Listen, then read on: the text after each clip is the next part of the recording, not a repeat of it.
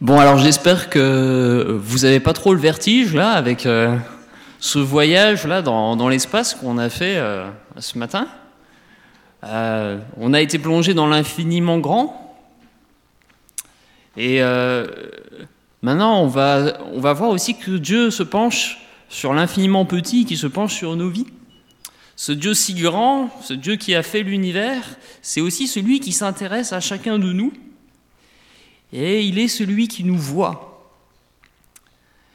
Et j'aimerais vous parler ce matin de l'amour, de l'amour de Dieu tel qu'il est manifesté, aussi à travers Jésus, mais de l'amour aussi de Dieu le Père qui nous regarde.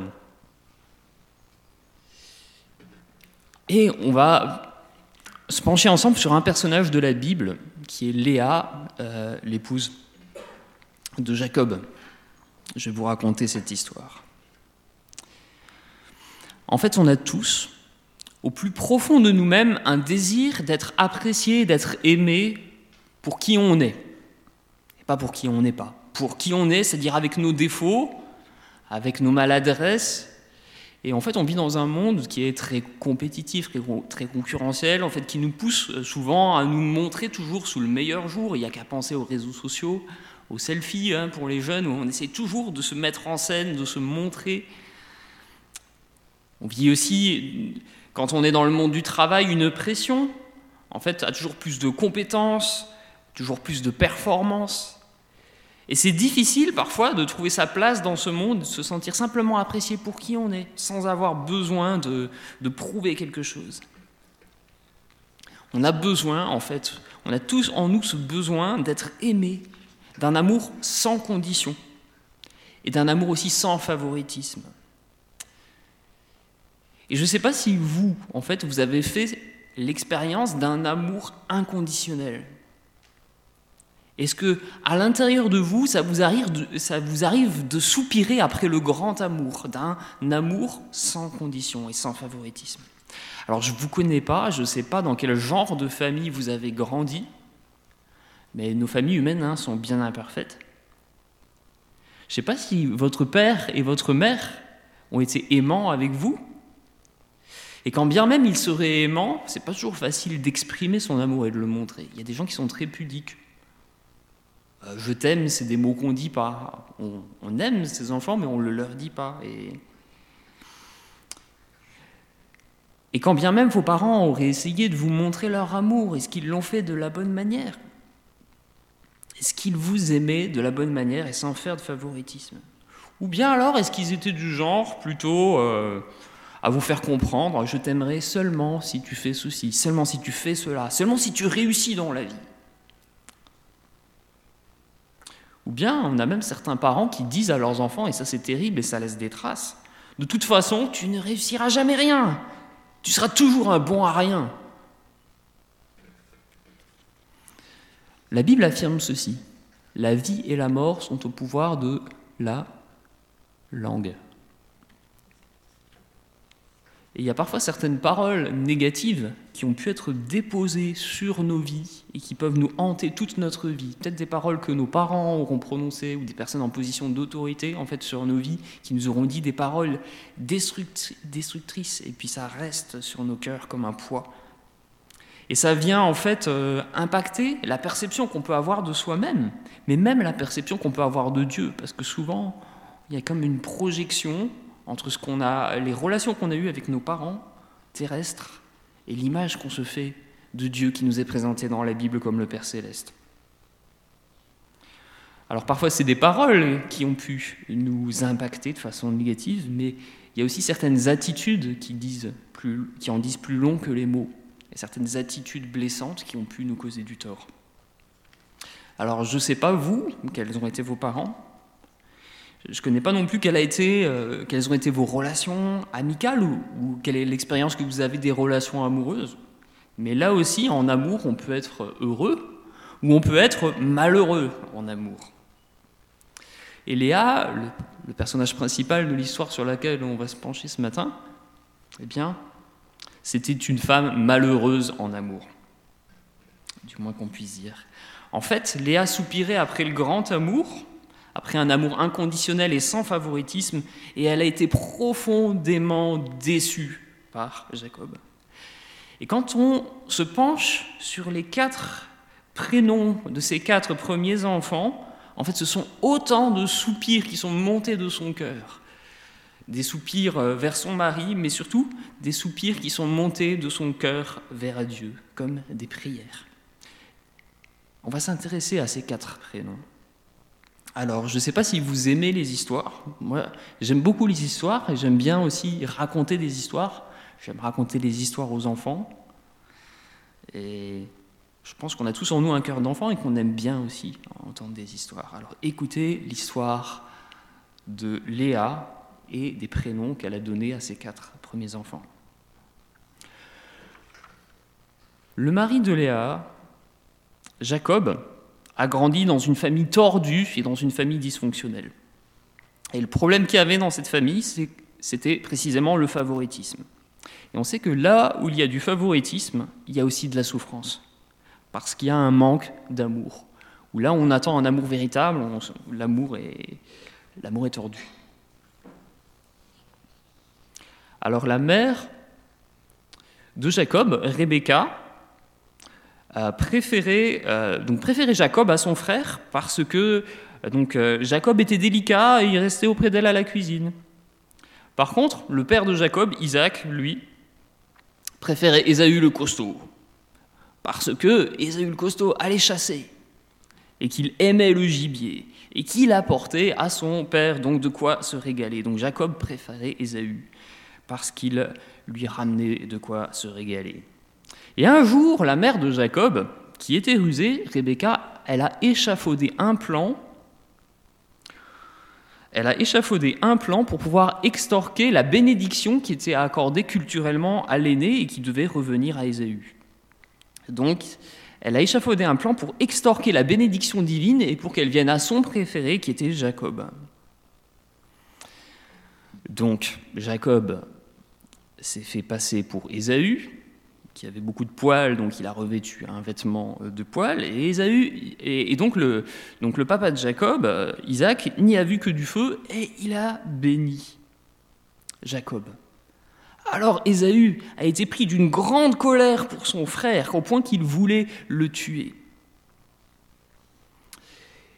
Et Jacob a dû prendre la fuite.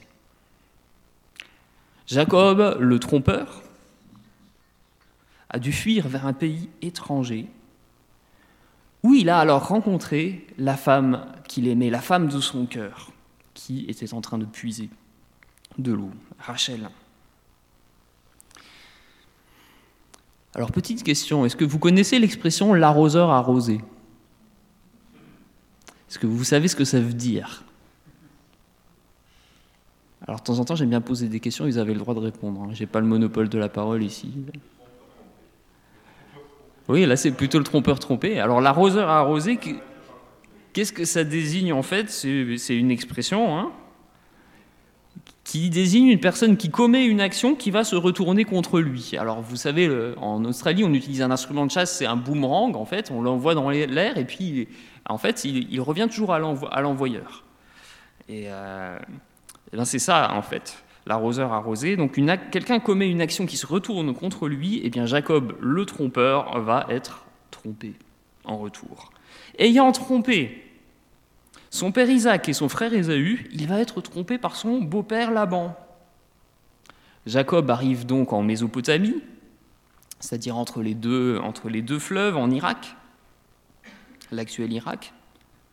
Il tombe amoureux de la cadette de Laban, Rachel, et il la demande en mariage. Oui, mais il y a un mais, c'est que dans cette culture-là, à l'époque, on marie d'abord la fille aînée. Alors pour cette année de dur labeur, de dur travail comme berger, euh, à s'occuper donc des troupeaux de son beau-père Laban, en fait Jacob va donc obtenir en mariage euh, la main de sa fille. Et donc il va faire la fête, il va boire et il va coucher avec sa femme. Mais le lendemain, mais le lendemain, il se rend compte que c'est l'aîné, Léa, qui est dans son lit. Et Léa, d'après le texte biblique, avait les yeux délicats. Qu'est-ce que ça signifie? Elle avait sans doute un œil qui disait bonjour à l'autre. Ça veut dire qu'elle, ça louchait. Jacob est en colère. Et alors il dit à son beau-père, je lis maintenant Genèse 29, versets 25 à 35, Qu'est-ce que tu m'as fait? N'est-ce pas pour Rachel que j'ai servi chez toi? Pourquoi m'as-tu trompé? Et Laban lui répond, Cela ne se fait pas chez nous de donner la cadette avant l'aînée. Achève la semaine avec celle-ci et nous te donnerons aussi l'autre, pour le service que tu feras encore chez moi pendant cette autre année. Jacob fit ainsi et acheva la semaine avec Léa, puis Laban lui donna pour femme sa fille Rachel. Jacob alla aussi vers Rachel, qu'il aimait plus que Léa, et il servit encore chez Laban pendant sept autres années. L'Éternel vit que Léa n'était pas aimée, et il la rendit féconde, tandis que Rachel était stérile. Léa devint enceinte, elle accoucha d'un fils, à qui elle donna le nom de Ruben. Car, dit-elle, l'Éternel a vu mon humiliation, et maintenant mon mari m'aimera. Elle devint encore enceinte et accoucha d'un fils. Elle dit, L'Éternel a entendu que je n'étais pas aimée et m'a aussi donné celui-ci. Elle lui donna le nom de Siméon. Elle devint encore enceinte et accoucha d'un fils. Elle dit, Cette fois enfin, mon mari s'attachera à moi, car je lui ai enfanté trois fils. C'est pourquoi on lui donna le nom de Lévi. Elle devint encore enceinte et accoucha d'un fils. Et elle dit, Cette fois, maintenant je célébrerai l'Éternel. C'est pourquoi elle l'appela du nom de Judas. Elle cessa alors d'enfanter. C'est la fin de notre histoire. Et ce qu'on peut dire quand on regarde au personnage de Jacob dans ce texte, c'est qu'il est vraiment en dessous de tout? Moi, si j'étais une femme, j'aimerais vraiment pas avoir un mari comme ça. Jacob, c'est vraiment le modèle du mauvais époux. Mais est-ce que Jacob aurait pu faire autrement avec le modèle qu'il a reçu de ses parents? En tout cas, ce qu'on peut dire, c'est qu'il a reproduit son modèle familial dysfonctionnel, il a fait du favoritisme, comme sa mère avait fait avec lui, comme son père avait fait avec Ésaü. Et il va reproduire ça avec ses épouses et encore avec les enfants de ses épouses. Oui, voilà Jacob, et voilà l'amour humain dans toutes ses limites, dans toute sa faiblesse.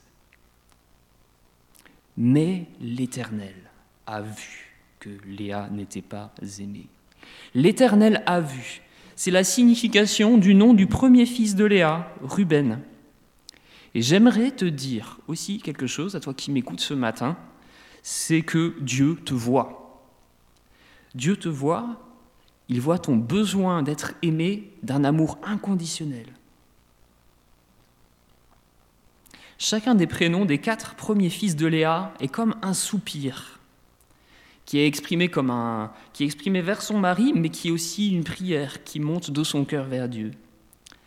Alors on sait que l'espérance de Léa a été déçue. Et pourquoi cette espérance a été déçue? Parce qu'elle était placée au mauvais endroit. Elle était placée, son, désir, d'amour, en fait, euh, son espérance de vivre le vrai amour était placée, en fait, sur un homme dont l'amour était faillible et limité.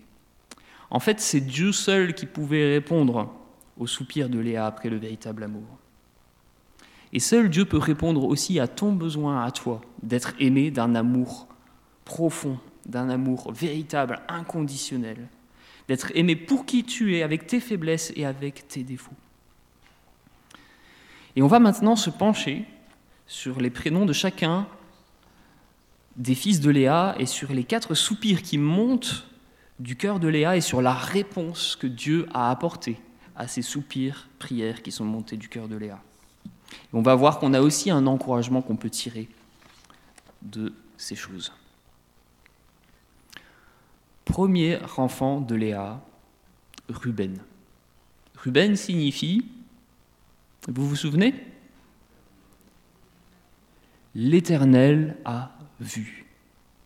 Car, a dit Léa, l'Éternel a vu mon humiliation, il a vu ma souffrance, il a vu que je n'étais pas aimé, et maintenant mon mari m'aimera. Mais, on le sait, hein, Léa n'a pas été aimée pour autant. Et Ruben, quel genre de fils va-t-il être pour son père Jacob? Un bien mauvais fils, en vérité, parce qu'il va, on le sait dans la suite de l'histoire de la Genèse, il va monter sur la couche de son père, c'est-à-dire qu'en fait, il va avoir euh, des rapports sexuels, il va s'unir en fait à Bila, qui est la servante de Rachel et la concubine de Jacob. Et donc Jacob, en fait, va pas pouvoir accorder la bénédiction à son fils Ruben. Et donc, il va lui retirer son droit d'aînesse et la bénédiction va passer au deuxième, puis au troisième, puis au quatrième fils. Alors, quel est le modèle d'amour que Ruben a reçu? De la part de son père terrestre. En fait, c'était un amour conditionnel. Jacob a fait du favoritisme, puisque Jacob a préféré Rachel à Léa, et en plus, dans la suite de l'histoire on l'apprend, Jacob va préférer les enfants de Rachel, c'est-à-dire Joseph, à Benjamin, aux enfants de Léa. Il va même y avoir une telle jalousie entre les enfants de Jacob que Joseph va se retrouver livré en esclavage par ses frères, vendu en esclave. Donc, qu'est-ce que ça porte comme fruit, le favoritisme dans la vie? Dans la vie des êtres humains et dans la vie de leur famille. Du bien mauvais fruit en vérité. Voilà donc un père terrestre faillible qui laisse un bien mauvais modèle à ses enfants. Mais quel est le modèle de l'amour que nous pouvons trouver quand nous regardons dans le caractère de Dieu qui nous est présenté par la Bible comme le Père, le Père céleste? Ruben signifie l'Éternel a vu. Jacob, lui, ne voyait rien. Il ne voyait même pas l'humiliation et la souffrance qu'il faisait subir à son épouse Léa. Il ne voyait même pas son besoin d'amour. Mais Dieu, lui, est celui qui a vu. Il a vu Léa, il a vu son humiliation, il a vu sa souffrance et il a vu son besoin d'amour que lui seul pouvait combler. Et j'aimerais te dire aussi ceci à toi ce matin, c'est que Dieu, quelle que soit ta situation de vie, quelle que soit ta souffrance, quelles que soient les humiliations que tu as pu subir, Dieu, Dieu te voit et il voit aussi, il, entend aussi toutes les paroles dures qui ont pu être posées sur ta vie. Et il est le seul à pouvoir te guérir des blessures émotionnelles que tu as pu subir et te remplir de son amour. Et il veut devenir ton Père céleste. Alors, est-ce que tu es prêt à reconnaître Dieu comme ton Père et à te laisser aimer et transformer par lui?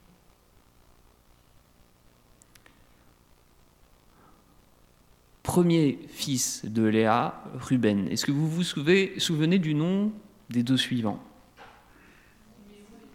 Siméon et Lévi. Siméon signifie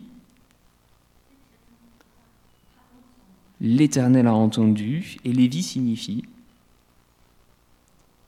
s'attacher à. Cette fois-ci, mon mari s'attachera à moi. Siméon signifie Léa a entendu, car, dit Léa, l'Éternel a entendu que je n'étais pas aimé, et il m'a donné celui-ci. Il m'a rendu féconde. Lévi signifie s'attacher à. Car, dit Léa, cette fois enfin, mon mari s'attachera à moi, car je lui ai enfanté trois fils. Dieu a béni Léa, il l'a rendue féconde mais elle n'est pas aimée par son mari pour autant. Et ce qu'on voit en fait dans ce texte, c'est que Léa cherche à gagner l'affection de son mari comment? En lui faisant des enfants.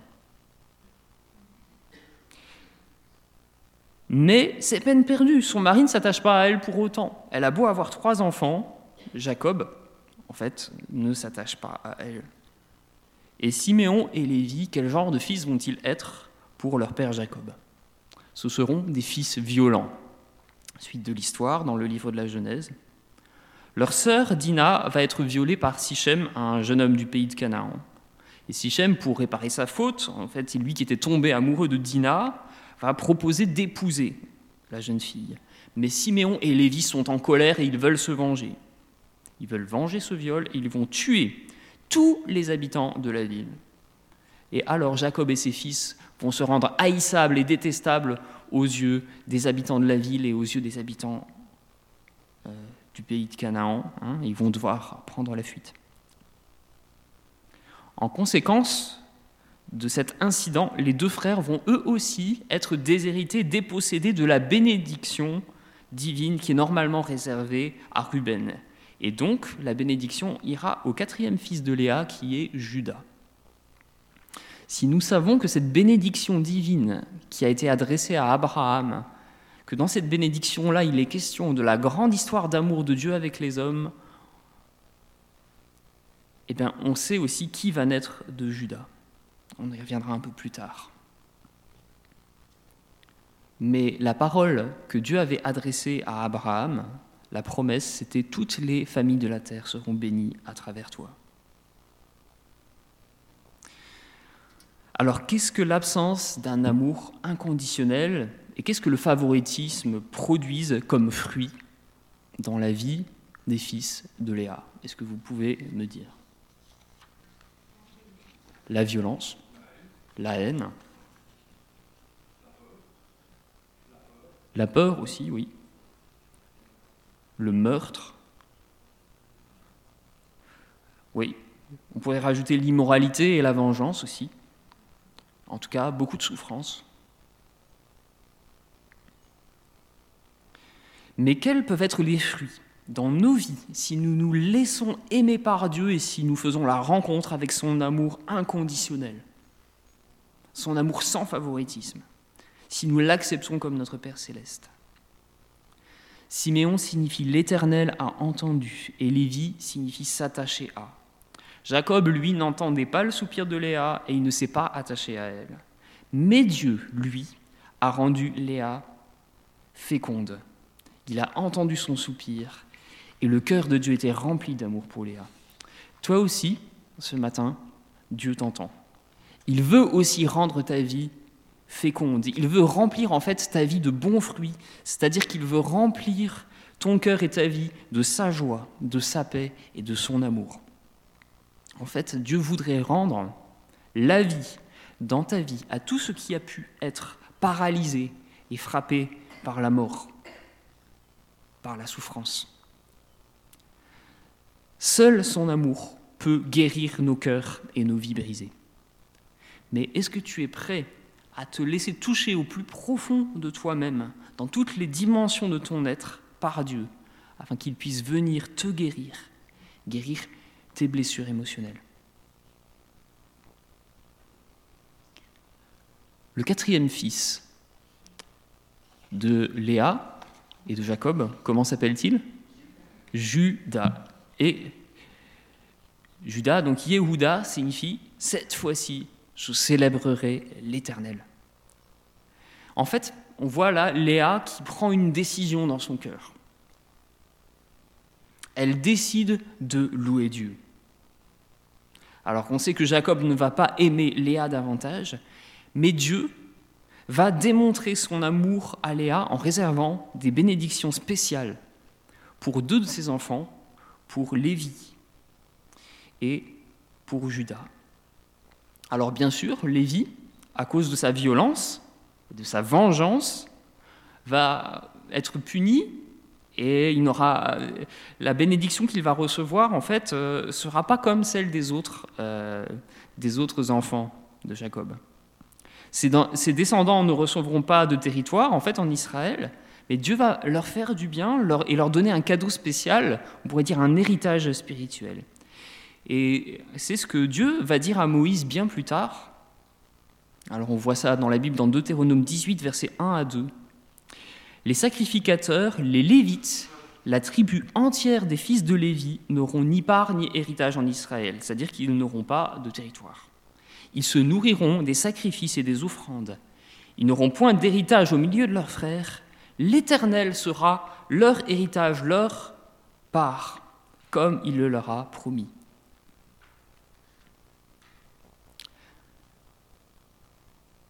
Léa disait en soupirant, Cette fois enfin mon mari s'attachera à moi car je lui ai enfanté trois fils. Et alors que Jacob délaissait Léa, et qu'il délaissait aussi les enfants de Léa, Dieu s'est attaché à Léa et il s'est attaché à ses enfants, notamment à Lévi et à ses descendants, et il a fait d'eux ses serviteurs. Il leur a accordé un grand privilège et il leur a confié une grande mission.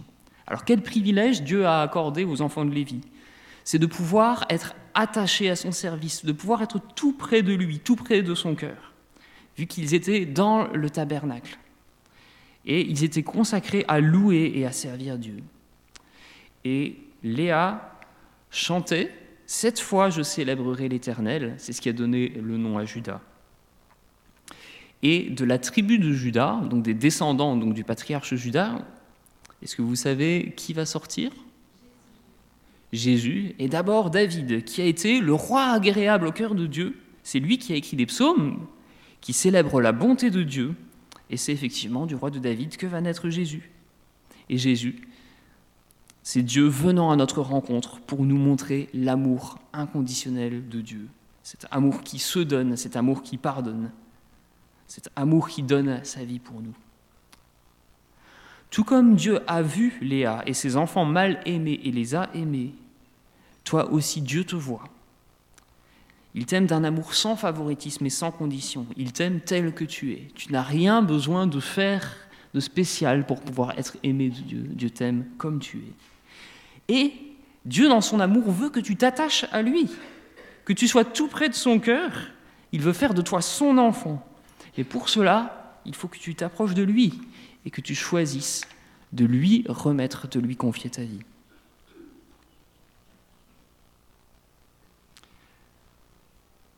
Léa a soupiré après l'amour véritable, mais elle a cherché cet amour au mauvais endroit, et elle a été déçue. Pourtant, Dieu ne l'a pas abandonnée, ni elle, ni ses enfants, et il les a bénis, même Lévi, qui était pourtant un vengeur violent. Et ce matin, tu peux te réjouir car même si tu n'as pas connu d'amour inconditionnel de la part de tes parents, ou si tu as été déçu dans tes relations amicales ou amoureuses par tes amis, par, euh, par des personnes dans ta vie, si tu recherches l'amour véritable au bon endroit, c'est-à-dire en Dieu lui-même, tu ne seras pas déçu. Pourquoi? Parce que Dieu ne t'abandonne pas. Dieu n'a pas abandonné Dieu n'a pas abandonné Léa et ses enfants, il n'a pas abandonné l'humanité, vu qu'il a envoyé donc le descendant de Judas, Jésus, pour pouvoir nous aimer et pour pouvoir nous délivrer de la puissance du mal. Contrairement à Jacob, qui n'a pas vu l'humiliation et la souffrance de son épouse Léa, qui n'a pas entendu son soupir, il ne s'est pas attaché à elle, Dieu n'est pas un homme pour pouvoir tromper, pour pouvoir décevoir et faire du favoritisme. Il te voit, il t'entend, il veut s'attacher à toi, il ne t'oublie pas et il n'abandonne pas celui qui devient son enfant. Et ça, c'est aussi ce qu'on peut lire euh, dans la bouche du prophète Ésaïe. Je lis maintenant Ésaïe 49, versets 14 à 16. Mon peuple disait, L'Éternel m'a abandonné, le Seigneur m'a oublié. Une femme oublie-t-elle l'enfant qu'elle allait N'a-t-elle pas compassion du Fils qui est sorti de son ventre. Même si elle l'oubliait, moi, je ne t'oublierai jamais. Vois, je t'ai gravé sur mes mains. Et non seulement Dieu le Père nous a gravé sur ses mains, mais Jésus, le Fils de Dieu, nous a gravé sur son cœur. De la même façon que parmi les fils de Lévi, on nommait un grand prêtre qui portait constamment euh, un pectoral sur son cœur sur lequel se trouvaient douze pierres incrustées qui représentaient les douze tribus d'Israël, c'est-à-dire toute la descendance de Jacob. Bah, de la même façon, nous avons aussi un grand prêtre dans le ciel qui est Jésus et qui prie pour nous et qui nous porte sur son cœur. Notre nom est gravé sur le cœur de Jésus et il prie pour nous auprès de notre Père céleste pour que nous puissions recevoir l'Esprit de Dieu, cet esprit d'adoption par lequel nous pouvons crier Abba, Père. Abba, ce qui signifie papa en hébreu. Alors, si nous reconnaissons que notre cœur mauvais et blessé a besoin d'être transformé et guéri, et si nous venons au bon endroit pour rechercher l'amour véritable, si nous venons auprès de Dieu, auprès de Jésus, Jésus priera pour nous afin que nous puissions être pardonnés que le trop grand amour du Père céleste soit déversé dans nos cœurs. Et Dieu nous dit ce matin à chacun d'entre nous, je vaux mieux que tous tes amis et que toutes tes relations terrestres. Avec moi, pas besoin de jouer un jeu, tu peux être toi-même. Tu peux exprimer tous tes soupirs auprès de moi. Tu peux verser toutes tes larmes devant moi, je les recueillerai dans mon outre. Tu peux exposer toutes tes souffrances devant moi. Et je veux t'environner, t'envelopper dans mon amour, dans mon grand plan d'amour. Et je veux aussi transformer ton cœur en profondeur. Je veux te faire rentrer dans ma famille et t'offrir ce cadeau de bienvenue dans la vie avec moi qui est le Saint-Esprit. Cet esprit qui atteste à notre cœur que nous sommes réellement les enfants de Dieu.